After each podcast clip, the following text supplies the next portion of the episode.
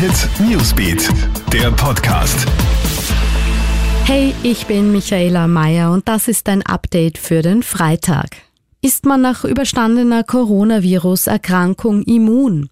Die ersten Corona-Patienten in Österreich sind inzwischen ja wieder völlig gesund. Jetzt stellt sich natürlich die Frage, ob man sich das Virus auch ein zweites Mal einfangen kann. Grundsätzlich ist man nach einer überstandenen Infektion immun. Bei Masern beispielsweise sogar lebenslang. Bei anderen Viruserkrankungen zumeist ein paar Jahre. Beim neuartigen Coronavirus gibt es jedoch noch jede Menge offene Fragen, sagt der Infektiologe Günter Weiß von der Med-Uni Innsbruck im Krone-Hit Interview. Denn das Virus könnte sich natürlich auch verändern, so wie wir es von Grippeerregern kennen. Unterdessen gibt es in Österreich 44 bestätigte Coronavirus-Fälle, darunter ist auch erstmals ein Fall in Oberösterreich.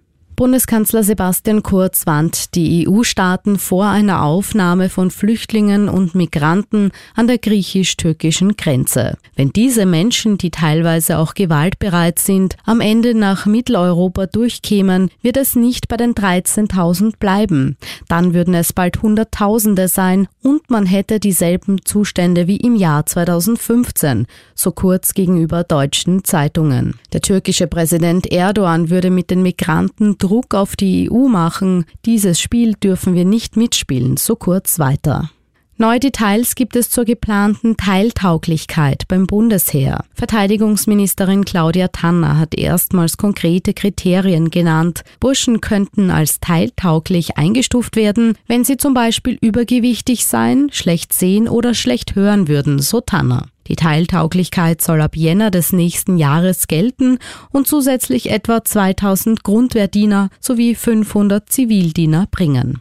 Und Red Bull Salzburg hat es wieder geschafft. Die Bullen stehen erneut im Finale des Fußball-ÖFB Cups. Zum siebenten Mal in Folge. Der Titelverteidiger gewinnt am Abend das Halbfinale gegen Bundesliga-Tabellenführer Lask mit 1 zu 0 und hat damit genau zum richtigen Zeitpunkt aus dem sportlichen Tief der letzten Wochen gefunden. Im Finale des ÖFB Cups trifft Salzburg nun auf den Zweitligisten Austria Lustenau. Gespielt wird am 1. Mai in Klagenfurt. Alle aktuellen News gibt's für dich stündlich im Kronehit Newsbeat und laufend online auf kronehit.at.